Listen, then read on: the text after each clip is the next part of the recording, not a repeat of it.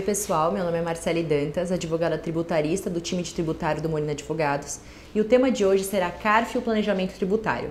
Poderiam ser tributadas pelo lucro real duas empresas segregadas do mesmo conglomerado, optantes pelo presumido?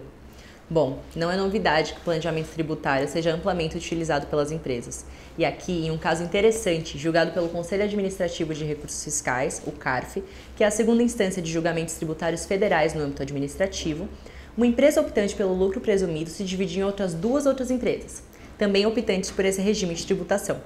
Para sua surpresa, a primeira empresa foi autuada pela Receita Federal, visto que a soma dos lucros obtidos pelas três chegaria a um montante superior ao permitido pelo lucro presumido, sendo autuadas a pagar seus tributos pelo lucro real.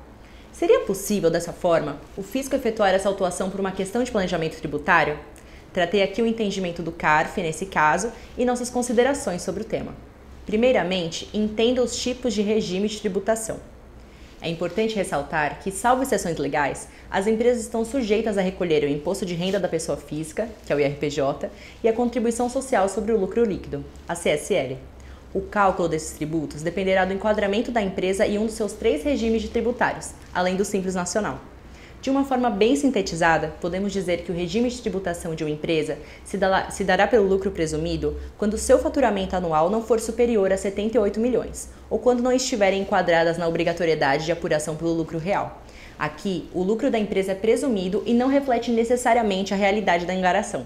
Já empresas que estejam no rol de obrigatoriedades dispostas em lei, como bancos e empresas de seguros privados, por exemplo, ou cujo faturamento anual supere 78 milhões, devem recolher pela sistemática do lucro real, cujas alíquotas refletem o lucro efetivo obtido, havendo também uma maior quantidade de obrigações acessórias a serem cumpridas. Ainda, a legislação criou, a legislação criou também o chamado lucro arbitrado, utilizado em casos até mesmo de fraude tributária ou em casos em que a empresa deixou de cumprir obrigações acessórias em um dos regimes acima, dificultando a averiguação de seu desempenho financeiro. A apuração se dará mediante a receita bruta, quando conhecida, ou, em caso negativo, mediante a aplicação de coeficientes expressamente fixados em lei.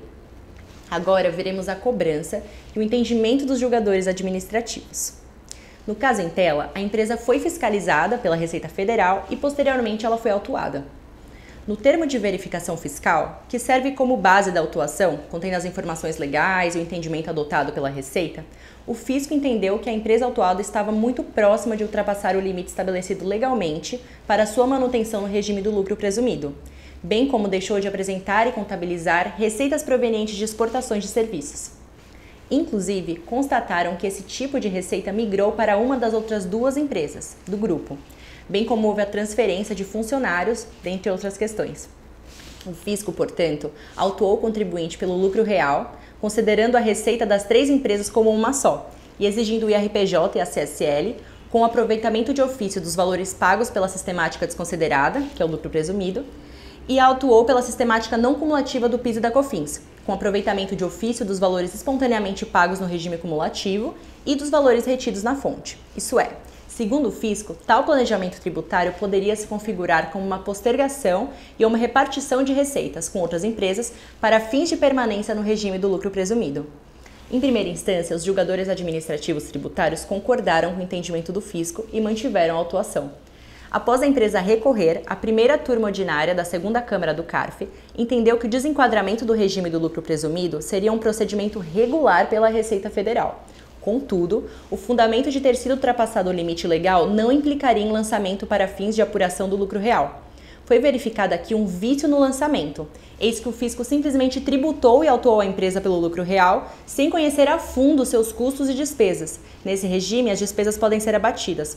No caso, o fisco não entendeu a realidade da empresa. A justificativa de que o contribuinte não apresentou sua apuração pelo lucro real, solicitada em fase de fiscalização, não dá o direito ao fisco de considerar a receita como base de cálculo do IRPJ e da CSL no lucro real. A base de cálculo aqui é o lucro. Nesse caso, desconhecendo-se as despesas do contribuinte, deveria ter sido aplicada justamente o lucro arbitrado, a hipótese de arbitramento, anulando-se, portanto, a autuação. O caso atualmente está pendente de julgamento de recurso especial pela Fazenda. Porém, fiquem atentos.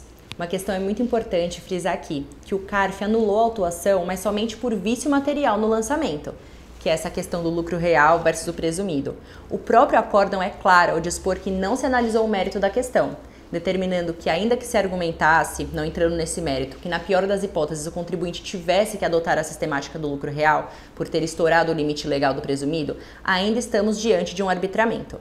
Dessa forma, mesmo que o contribuinte tenha declarado que a reorganização societária não se deu apenas para que permanecesse no lucro presumido, e sim por fundamentos econômicos ilegítimos para separação em estruturas especializadas, o fisco ainda assim descaracterizou sua personalidade jurídica para fim de apuração tendo o CARF declarado tal ato como legítimo, ou seja, em caso prático, em fiscalização de uma empresa, caso constatada a existência de empresas do mesmo grupo do quadro societário e atividades semelhantes, haverá sujeição a possível autuação quanto ao regime tributário escolhido por elas, caso se ultrapasse o limite do regime escolhido, como é o caso do lucro presumido versus lucro real.